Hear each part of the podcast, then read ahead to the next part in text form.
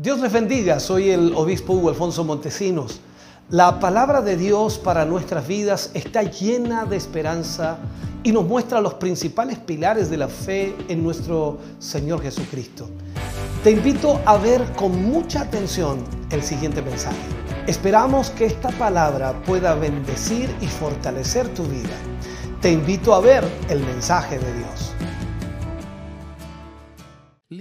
Efesios en el capítulo 3, versículos 9 al 11 leeremos para usar como base a lo que estaremos hablando en el día de hoy.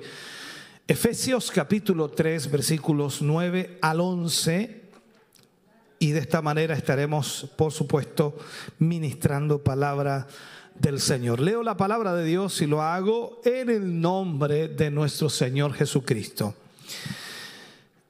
y de aclarar, dice, a todos cuál sea la dispensación del misterio escondido desde los siglos en Dios que creó todas las cosas, para que la multiforme sabiduría de Dios sea ahora dada a conocer por medio de la iglesia a los principados y potestades en los lugares celestiales, conforme al propósito eterno que hizo en Cristo Jesús nuestro Señor.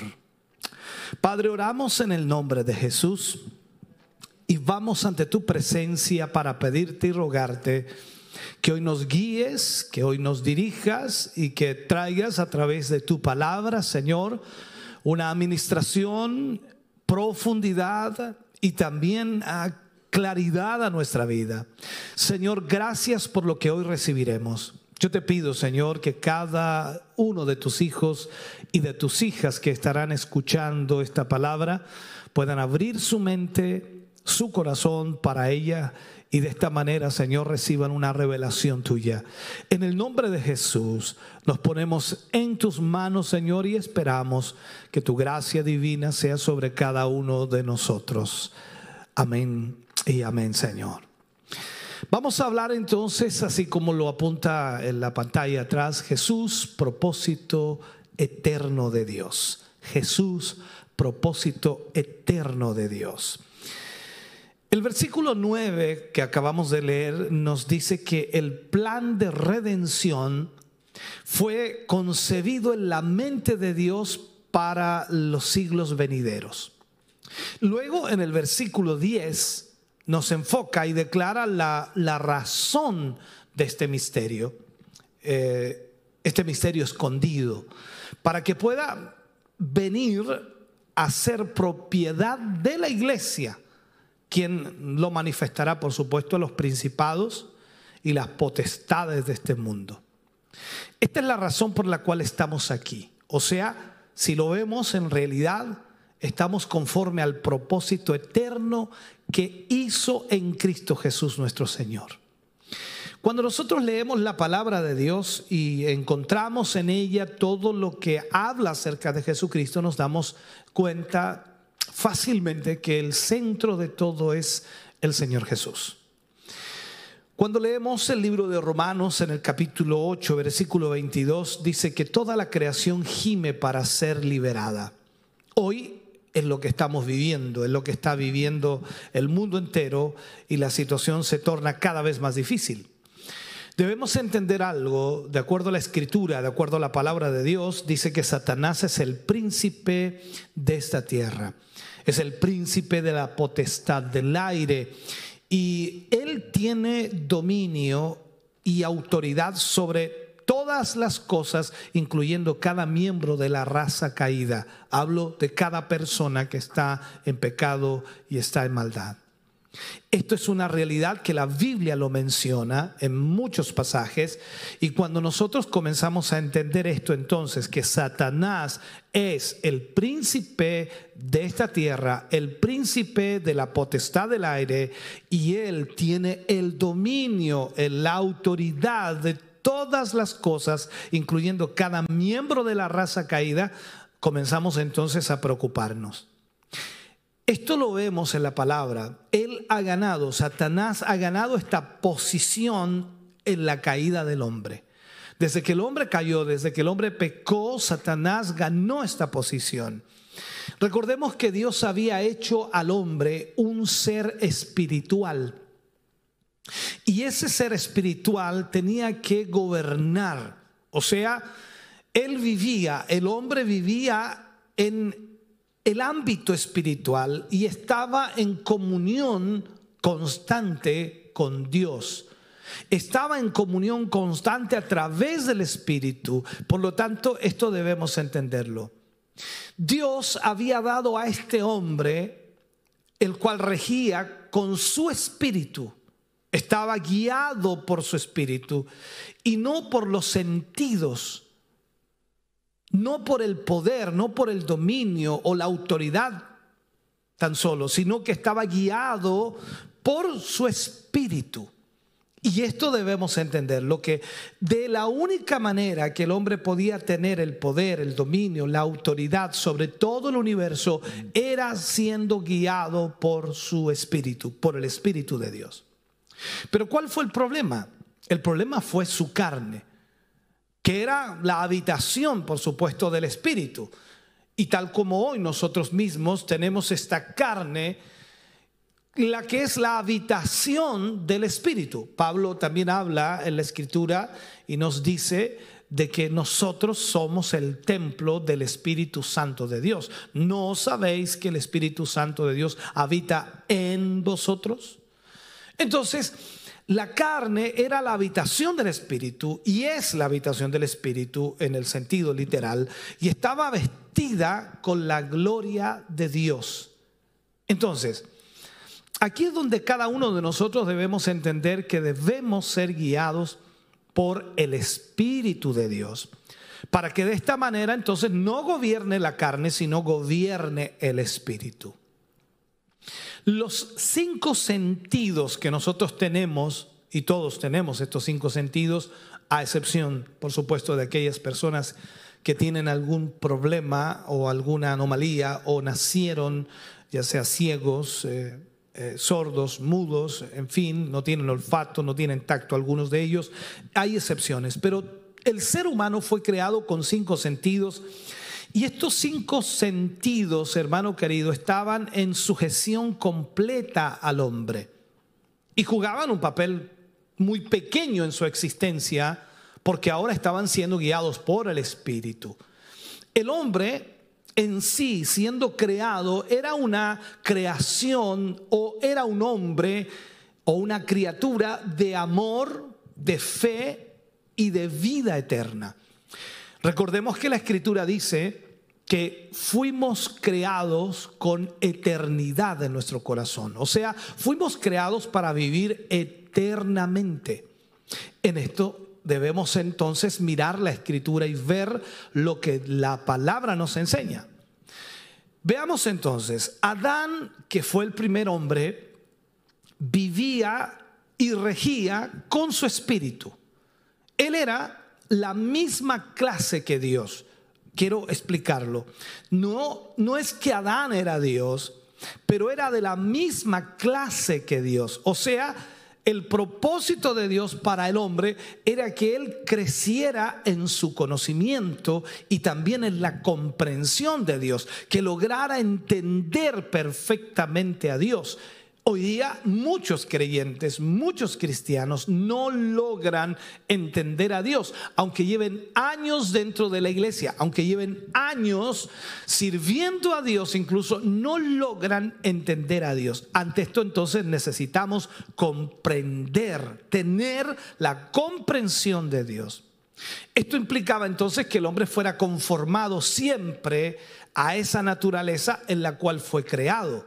Dios lo creó dependiente de Él, dependiente de Dios, hasta que de alguna manera este hombre llegara eventualmente a llenar la tierra con el conocimiento de Dios.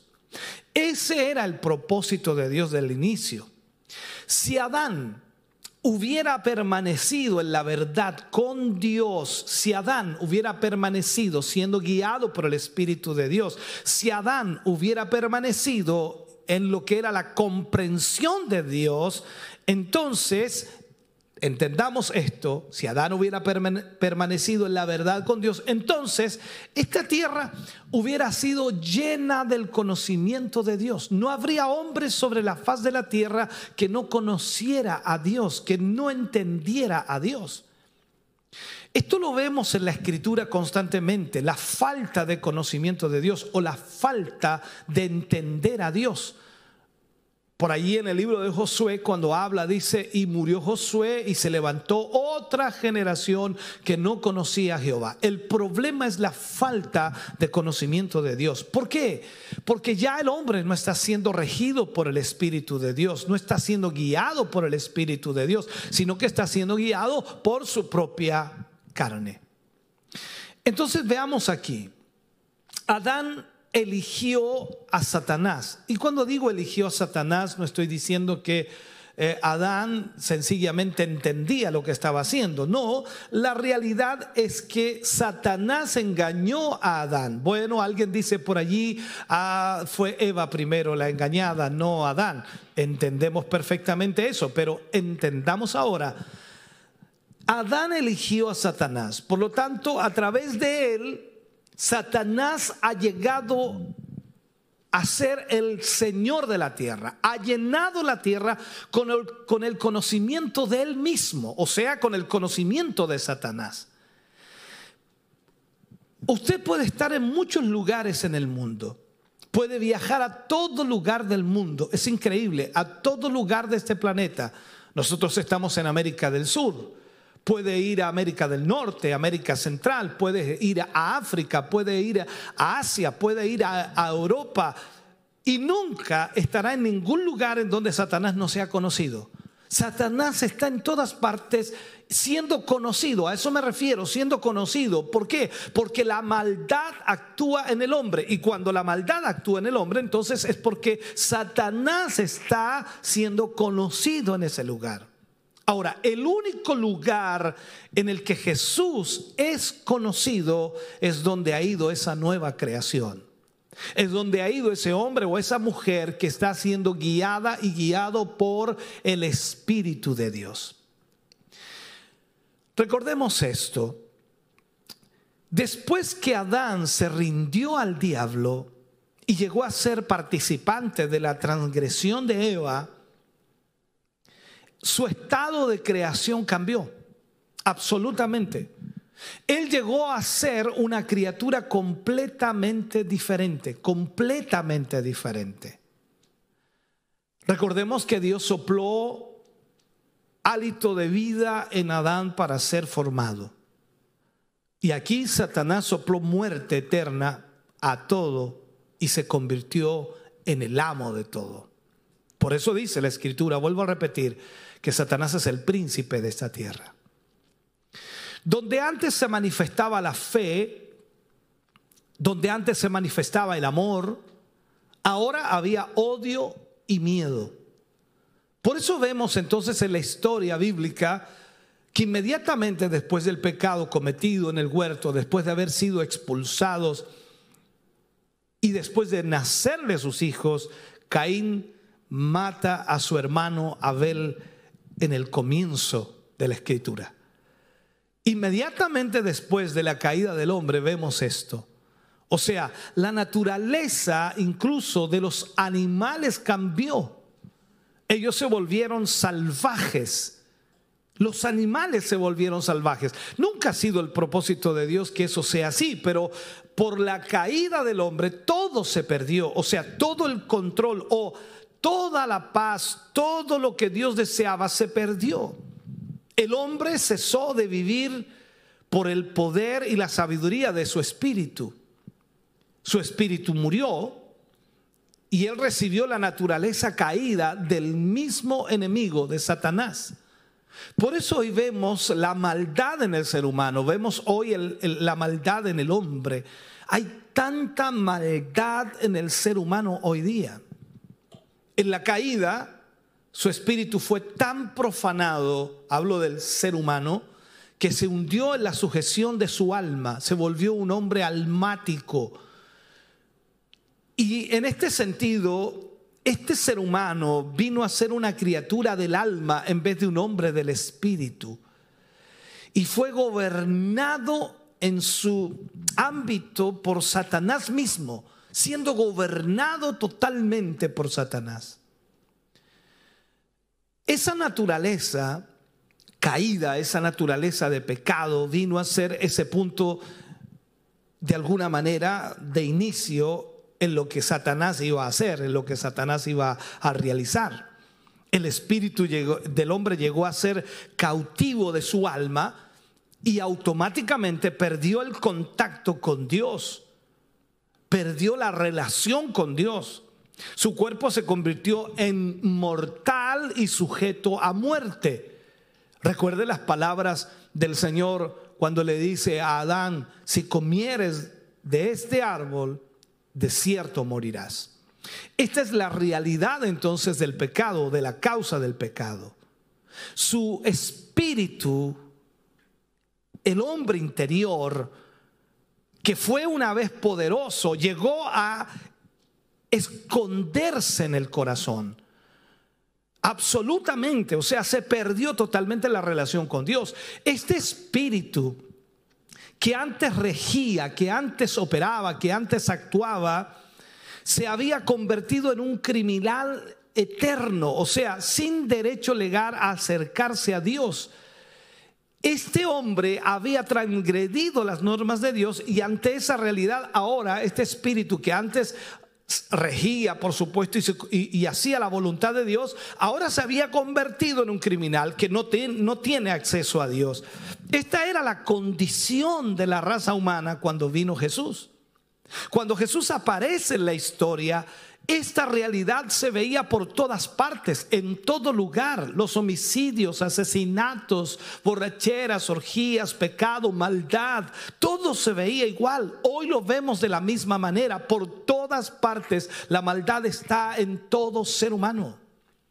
Entonces cuando Jesús aparece, ve una realidad de una raza humana caída, totalmente caótica, depravada la naturaleza de Adán había sido transmitida a todos los seres humanos y todos los hombres de allí en adelante, desde Adán, nacen siendo hijos de Satanás o hijos del pecado. Entonces cuando la gente dice, todos somos hijos de Dios, en realidad no, cuidado, nacimos en pecado, necesitamos ser liberados.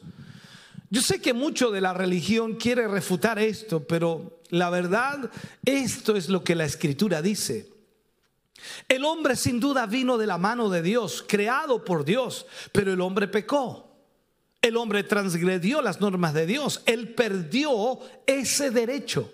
El hombre perdió el derecho y por causa del pecado de un hombre, ese es Adán, por causa del pecado de un hombre, todos vinieron a ser pecadores porque todos nosotros vinimos de ahí, de esa naturaleza. Por eso nacimos todos en pecado. Siempre digo esta realidad porque hay muchas personas que piensan, y claro, nace un pequeño bebé maravilloso, lindo, dice qué linda criatura, hermosa criatura, pero todos nacimos en pecado. El pecado no es simplemente algo, sino que es un estado de existencia. Todo, absolutamente todo, y todos están incluidos en esto.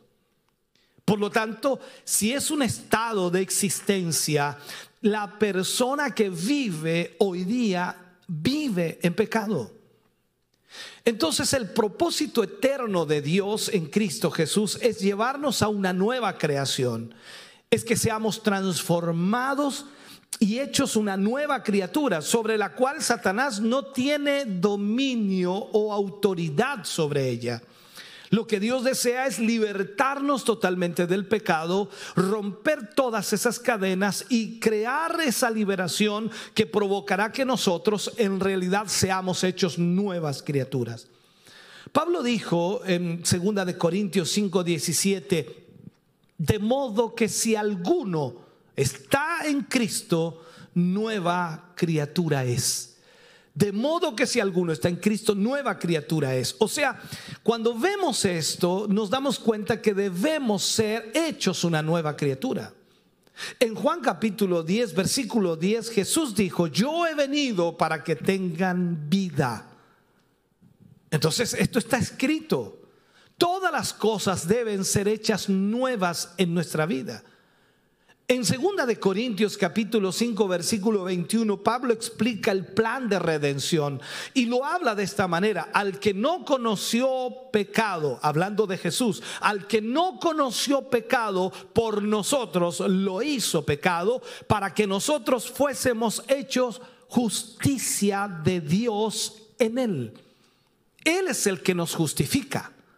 Él es el que provoca ese cambio de esa vieja naturaleza, de esa naturaleza de pecado, de esa naturaleza de transgresión, a una nueva naturaleza que es una vida guiada por el Espíritu de Dios.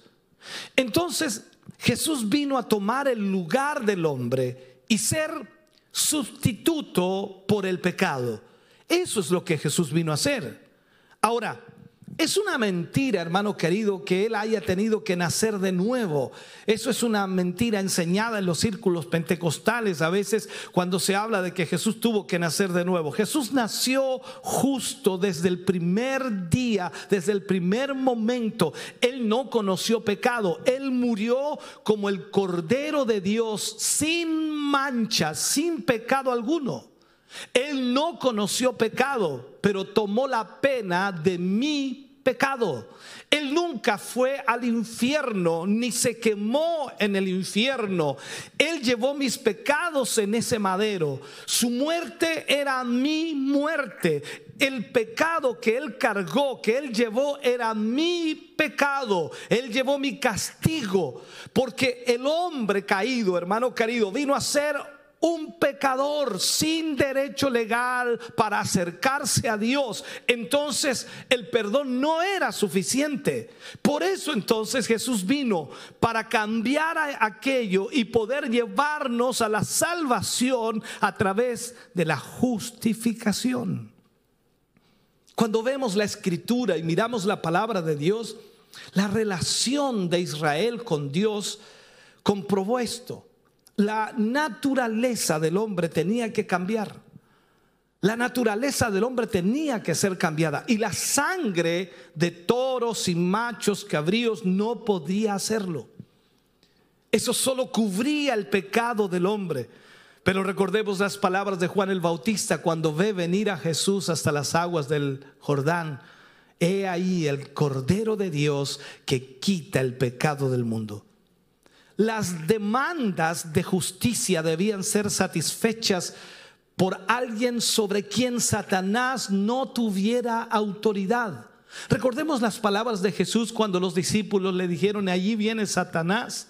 Él dice, él, por Satanás, él no tiene nada de él en mí.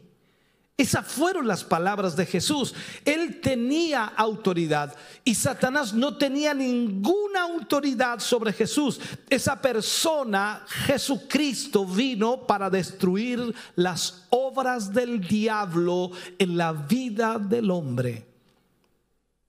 Él tenía que vivir esto y tenía que hacerlo durante un tiempo para demostrar que la nueva criatura tiene el poder y la potestad sobre todo lo creado, pero tenía que ser mostrado de esa manera.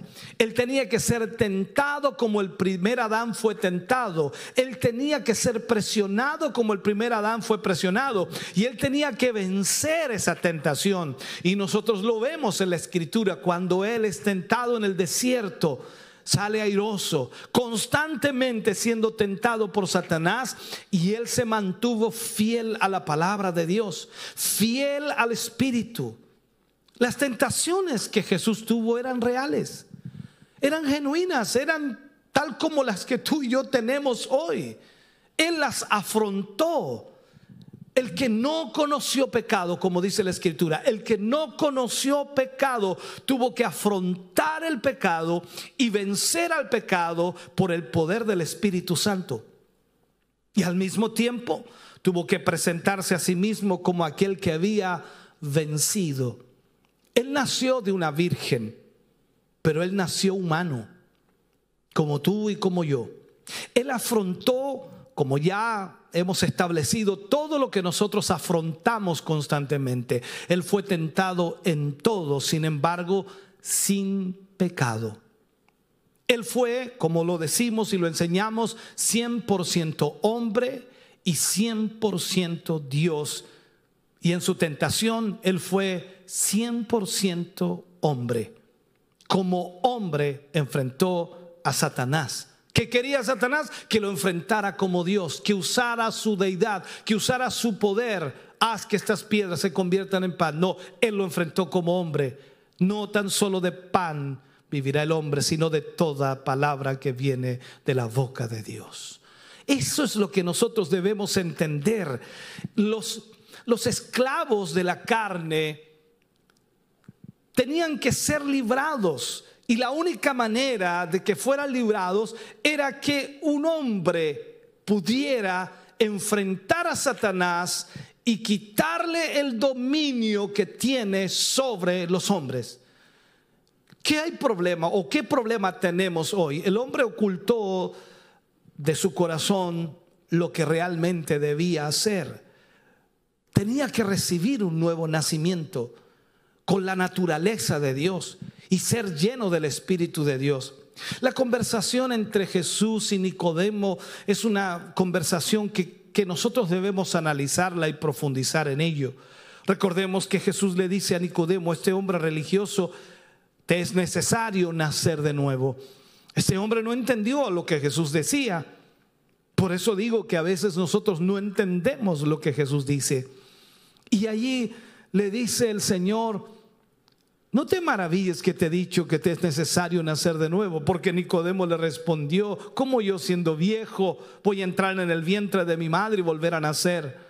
Te es necesario, le dijo Jesús, nacer de agua y de espíritu. El problema en el hombre está allí, esa naturaleza caída, y solo Dios puede cambiar esa naturaleza cuando nacimos de nuevo, ser llenos del Espíritu.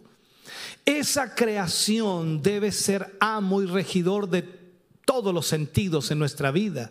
Esta es la, la, la progresividad de la santificación. Así es como nos santificamos cuando nacimos de nuevo y todos los sentidos comienzan a ser controlados y gobernados por el Espíritu de Dios. La mente del hombre tiene que ser renovada día a día. Esto no es una cuestión de venir a la iglesia un día y pensar que ya somos cristianos y que tenemos todo controlado. No, día a día nuestra mente debe ser renovada y el hombre exterior debe ser traído abajo totalmente. Y esto es lo que significa ser hechos conforme a la imagen de Cristo. El espíritu debe crecer y la carne debe disminuir. Es una vida, hermano querido, la vida de Jesús, la vida y naturaleza de Dios, reemplazando esa naturaleza vieja, adámica, pecadora, mientras nos movemos progresivamente hacia la imagen de Cristo. Todo eso tiene que ir siendo reemplazado.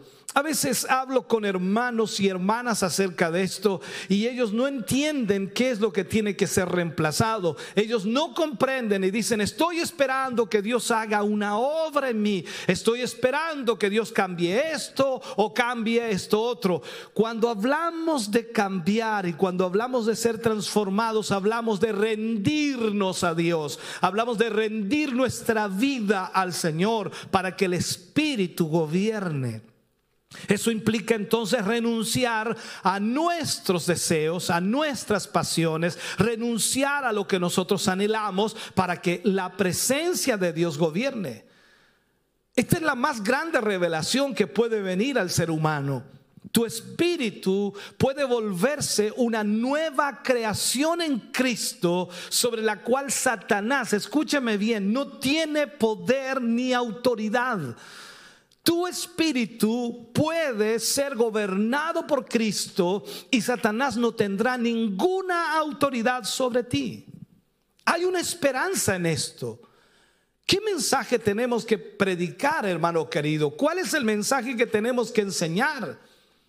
Pero para poder predicar ese mensaje, primero tiene que sucedernos esto. Tenemos que ser cambiados y transformados. Tenemos que creer esto y tenemos que predicarlo y hacerlo, hermano querido, de la manera correcta. Por eso entonces cuando predicamos el Evangelio le damos a todo hombre una esperanza, porque el hombre no tiene forma de cambiarse a sí mismo, no tiene forma de transformarse a sí mismo y la única esperanza es Jesucristo, que Cristo gobierne la vida de ese hombre y de esa mujer. No importa cuál sea el problema, no importa lo que afrontemos con este mensaje, la respuesta está aquí. No importa en qué esté sumido el hombre, no importa si está en la droga, en el alcohol, no importa si está la mujer en la prostitución, no importa si es un ladrón empedernido, no importa si es un homicida, no importa si ha sido el pecador más grande, hermano querido, hay esperanza para el hombre porque Jesús puede transformar y cambiar la vida de ese hombre si solo él se rinde al Señor. Entonces, tú no solo debes, sino que puedes nacer de nuevo. Puedes nacer de nuevo. De hecho, cuando vemos la escritura, en ese nuevo nacimiento, vienes a ser justicia de Dios. Y puedes estar en pie en su presencia sin miedo ni pecado, porque ha sido transformado y cambiado y regenerado. Ninguna otra cosa es tan maravillosa, hermano querido. Nada, nada es tan maravilloso. Nada da tal esperanza al hombre que la transformación y la regeneración. Ningún mensaje que tú pudieras predicar lo haría solo la transformación a través de Jesucristo. ¿Sabes tú que el leopardo no puede mudar sus manchas? Ni el hombre puede agregar un codo a su estatura. Pero el hombre puede nacer de nuevo. Él puede ser justo. O sea, no por su propia cuenta, sino por la ayuda de Dios en su vida.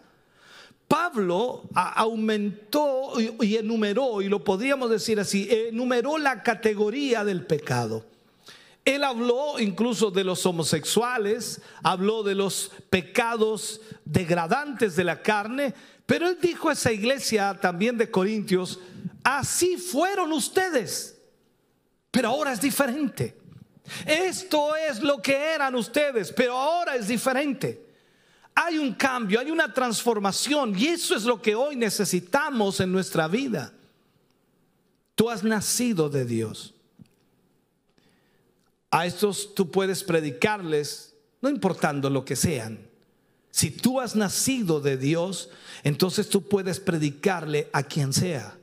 No importa cuán malvado sea, no importa cuán malo sea, no importa cuán pecador sea. Si tú has nacido de Dios, entonces puedes predicarle a quien sea. Si tú eres la justicia de Dios, entonces es como si nunca hubieras pecado. Recuerda lo que dice la escritura, que Él borra nuestros pecados, deshace todos nuestros pecados y elimina nuestras rebeliones.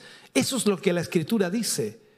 Piensa por un momento acerca de esto. Necesitamos estar más conscientes de nuestra posición de hijos y de lo que somos y de lo que podemos ser en Cristo. Yo sé que cada día los hermanos luchan y, me encuentro con hermanos que luchan de una forma tremenda cada día. Dicen, no, no hay qué hacer, el pecado me persigue, el pecado me asedia, el pecado está a la puerta, el pecado, el pecado, el pecado. Y todos los días una lucha increíble. Entonces necesitas nacer de nuevo. Hay derrotas, hay fracasos, claro que sí. Pero hermano querido, la fe produce algo extraordinario. Y no significa que no vamos a tener fracasos, ni luchas, ni derrotas. Puede que las tengamos, pero estaremos firmes en el Señor. Sabremos por qué estamos teniendo esas luchas, por qué estamos fracasando. Lo sabremos porque el Espíritu nos estará guiando. Porque en Cristo, hermano querido, no hay fracaso ni derrota. Aunque lo tengamos, como Pablo dijo, aunque estemos derribados, no estaremos destruidos. Eso es lo importante. El Espíritu Santo en el nuevo nacimiento me pone en Cristo por un milagro. Porque no soy yo el que cambia, sino es Cristo obrando en mi vida, tomando el control de mi vida, llevándome a través del Espíritu a rechazar los deseos de la carne y todas sus pasiones. Luego el Señor nos dice que permanezcamos allí. Y a medida que permanecemos en ese lugar donde Dios nos pone en el nuevo nacimiento, cuando Dios nos ve, Él verá la experiencia de Cristo como si fuera mía. Él mirará a través de Cristo nuestra vida. Y Él la verá hecha, aunque sigue trabajando en ella, porque Dios nunca, nunca inicia algo sin antes terminarlo primero. Él comienza una obra en nosotros y no la terminará o la terminará hasta cuando esté todo perfecto. Ahora, si tú permaneces ahí, la fe tiene cabida y despertarás, por supuesto, a su semejanza. Vivirás bajo la dirección del Espíritu y el Espíritu Santo te guiará en todo aquello y será sorprendente. Ahora, esta redención gloriosa Acontece cuando un miembro, un miembro de la vieja creación se arrepiente de lo que es. Por eso el arrepentimiento es tan fundamental en la vida cristiana. No se trata de venir a una iglesia y sentirse bien, no se trata de asistir a un culto y dice me gustó, voy a seguir viniendo. No se trata de que te agrade la música o te guste el lugar físico o la comodidad que pueda tener. No se trata de eso, se trata del arrepentimiento. O sea, cuando sucede la redención, cuando sucede que hay una nueva creación, cuando la persona se arrepiente de lo que es, acepta al Señor Jesucristo como su sustituto en la cruz del Calvario como su Salvador y Señor y se identifica con la muerte, sepultura y resurrección de Cristo. Esto tiene que ser, hermanos queridos, primero ser nuestro pensamiento. Eso tiene que ser nuestro pensamiento. Nosotros que somos eh, hijos de Dios y que somos ministros de Dios, de este Evangelio, debemos pensar en eso, pero luego debemos inculcarlo en el pensamiento de aquellos que nos van a oír. Todos aquellos que nos oyen deben saber que Cristo Jesús murió por nosotros, tomó nuestro lugar y ahora Él desea hacernos una nueva criatura. Él tomó mi lugar, tomó tu lugar. Llevó mi dolor, llevó tu dolor, llevó mi lamento, llevó tu lamento. Él fue herido por nuestras transgresiones. Tuvo llagas para que yo pudiera ser sanado. Todo esto lo hizo para mí y no para él mismo. Él no necesita redención. Él era sin pecado. Lo hizo por ti y lo hizo por mí. Lo hizo para mí y lo hizo para ti. Ahora, si esto ha sido hecho, entonces es como si yo mismo lo hiciera. Y el diablo estaría vencido y está vencido ante esta realidad. ¿Por qué? Porque ya no tiene autoridad sobre ti y sobre mí. Porque yo acepto lo que Jesús hizo por mí. Y me dispongo a ser una nueva criatura guiada por el Espíritu. Entonces podré decir y no simplemente cantarlo en un corito, ni tampoco bromear acerca de ello, voy a decir, soy más que vencedor, porque yo soy un heredero de Dios. Somos más que vencedores en Cristo Jesús. No es que tú hayas vencido, sino que Cristo venció por ti y esa victoria es tuya. Y Satanás ya no tiene autoridad sobre tu vida porque ahora tu vida está controlada, protegida, guardada por el poder de Dios. Entonces, yo soy lo que Dios dice que soy. Tú eres lo que Dios dice que tú eres. Yo no soy la criatura vencida que era cuando el pecado se enseñoreaba de mi vida. Esa criatura desamparada, esa, esa criatura inútil que, yo pensaba que, que por supuesto era imposible cambiar. Pero hoy no, Él me ha cambiado, me ha regenerado. Soy una nueva criatura en Cristo Jesús. Entonces, aún así yo tengo que ver la realidad que aún no soy todo lo que puedo ser. Y eso es verdad. Sin embargo, soy un miembro del cuerpo de Cristo, soy un miembro de su iglesia, de la cual Él es la cabeza. Y de hecho, de hecho, hermano querido, el diablo no tiene poder sobre el cuerpo de Cristo. El diablo no tiene ninguna autoridad sobre el cuerpo de Cristo. Es a través de este cuerpo del Espíritu o espíritus recreados, nueva formación, nueva creación, que Dios echa fuera a los demonios. Por eso cuando vemos en la escritura, Jesús le dio autoridad a sus discípulos para echar fuera demonios. Y eso lo hicieron. Y fueron y predicaron el Evangelio y vieron las sanidades, los milagros, vieron cómo los demonios se sujetaban a ellos. O sea, vemos entonces la palabra de Dios mostrándonos lo que el Hijo de Dios puede hacer. Entonces, vemos que a través del poder de Cristo, a través de el espíritu de Dios, nosotros vamos a echar fuera demonios, vamos a sanar a los enfermos y traer vida eterna a las armas muertas. No porque tú la des, sino porque Cristo la dio.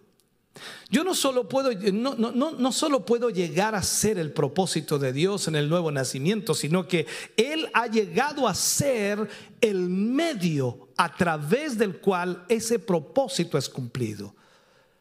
El propósito eterno de Dios es que cada hombre y mujer sobre esta tierra que se arrepienta tenga una nueva vida en Cristo Jesús. Y ese propósito entonces es el nuevo nacimiento en donde comienza el trabajo y el poder de Dios actuando. ¿Para qué? Para hacerlo una nueva criatura gobernada por el Espíritu y rechazando la carne. Déjame terminar ya. Esta pregunta creo que es importante hacerla. ¿Puedes aceptar realmente el hecho de que el diablo no tiene poder fuera de aquel que los hijos de Dios le dan? ¿Puedes entender que el diablo no tiene poder sobre ti que solo el poder que tú le das? Si Jesús tiene todo el poder, y él lo dijo en Mateo 28, 18. Entonces el diablo no tiene nada, nada de él en mí. ¿Por qué? El diablo tendrá solo lo que tú le des, excepto lo que le demos. Y esto es verdad, porque después que Cristo logró esta victoria, Él ascendió a los cielos dejándonos una carta poder para usar su nombre. Y él dice, en su nombre. Él lo dice textualmente, en mi nombre echarán fuera demonios. Cristo tomó mi lugar en el trono de Dios y cualquier petición, déjame decirte esto, cualquier petición legal que yo desee de Dios, Él la presenta por mí allí. Es algo que tienes que entender, que tienes que comprender. Él ha tomado mi lugar en el trono de Dios. O sea, me representa. Él, de acuerdo a la escritura, es mi abogado. Está ahí por mí. Y cualquier petición que yo tenga, Él la presentará por mí a Dios. Ha tomado mi lugar ahí. Pero aquí hay algo personal. La escritura dice en primera de Juan 4:17, como él es, así somos nosotros en este mundo. Como él es, así somos nosotros en este mundo. Yo he tomado su lugar en la tierra. Él ha tomado mi lugar allá ante el Padre para ser mi abogado, pero yo he tomado su lugar aquí en el mundo. Y así como Él es, nosotros somos en este mundo. Él me representa allí donde Él es aceptado. Y yo lo represento aquí donde Él es rechazado. Yo debo ser fiel a esta verdad y debo entenderlo, debo comprenderlo. Jesús dijo, yo soy la vid. Ustedes son los pámpanos. Si permanecen en mí y mis palabras permanecen en ustedes, pueden pedir lo que quieran. ¡Wow! Yo soy la vid, ustedes son los pámpanos. Si permanecen en mí y mis palabras permanecen en ustedes, pueden pedir lo que quieran. ¿Podemos realmente aceptar este hecho?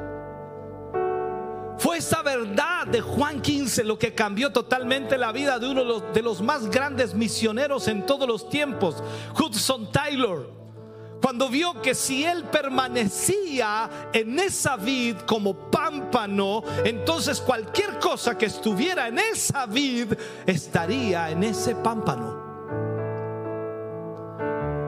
Esto simplemente significa que Cristo y nosotros somos uno. ¿Recuerdas las palabras de Jesús? Padre, te ruego que ellos sean uno, como tú y yo somos uno que pensar entonces de nosotros mismos como Dios piensa de nosotros. ¿Cómo crees que Dios te ve a ti ahora? ¿Cómo crees que Dios te mira a ti ahora? Como te miraba como esa vieja naturaleza en pecado, en corrupción, sin derecho alguno a la presencia de Dios. No, Él te mira a través de Cristo, porque Cristo aboga por nosotros allá. Cuando Dios te mira a través de Jesús, Él ve la santidad de Jesús, Él ve la justicia de Jesús, Él ve a Jesús, no te ve a ti, ve a Jesús. Entonces tenemos que ver esta realidad, tenemos que pensar de nosotros mismos como Dios piensa de nosotros. Y es seguro que Dios no piensa de sus hijos como miembros vencidos, desamparados eh, e inútiles de la iglesia. No, no, no, no. No piensa de ellos que están luchando para tener fe, luchando para ser sanados, luchando para lograrlo. Él no nos ve así. Él nos ve vencedores. Y tal como dice la escritura, somos más que vencedores. Esa es la razón por la cual Él no tiene tiempo para nuestra autocompasión. No sé si podría decirlo de esa manera. No sé, a Él le enferma cuando tú y yo comenzamos a autocompadecernos. Pobre de mí, ¿qué voy a hacer? ¿Cómo me siento? Oh, si supiera Dios cómo me siento. A Dios no le gusta eso. No tiene tiempo en lo absoluto para nuestras decepciones. No tiene tiempo para nuestra amargura. Dios quiere vernos como vencedores.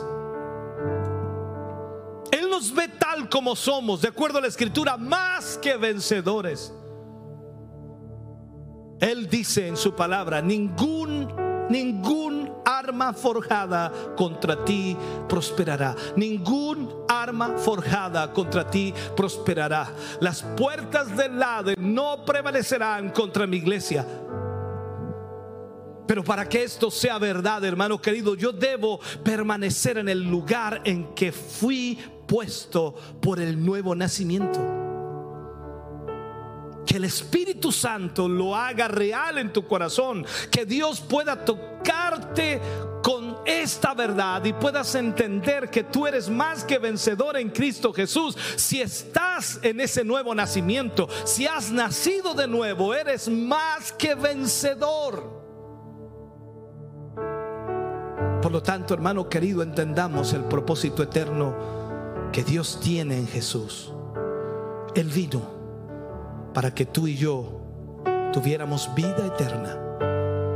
Él pagó el precio por ti y por mí en la cruz del Calvario para que tú y yo pudiéramos ser nuevas criaturas, guiados por el Espíritu de Dios, guiados por el Espíritu de Dios, conforme al propósito eterno que hizo en Cristo Jesús, nuestro Señor. Oremos a Dios, Padre. En el nombre de Jesús, vamos ante tu presencia, dándote gracias, Señor, por esta palabra hoy. Agradeciéndote, Señor, el que podamos hoy ministrar, hablar y predicar de ella. Señor, bendice a aquellos que han oído esta palabra y más aún revélate a ellos. Que sus mentes, Señor, puedan ser alcanzadas, que sus corazones puedan ser tocados y que cada uno de tus hijos hoy, Señor, pueda hacer suya esta palabra. En el nombre de Jesús te doy gracias por tu gran amor, por tu gran misericordia, por tu gran bondad. Gracias mi Dios. Amén y amén Señor. Estamos contentos de que hayas visto y escuchado este mensaje. Creo con todo mi corazón que Dios le ha bendecido. Quiero invitarles a suscribirse a mis redes sociales, donde tenemos contenido que le ayudará a alimentar su vida espiritual.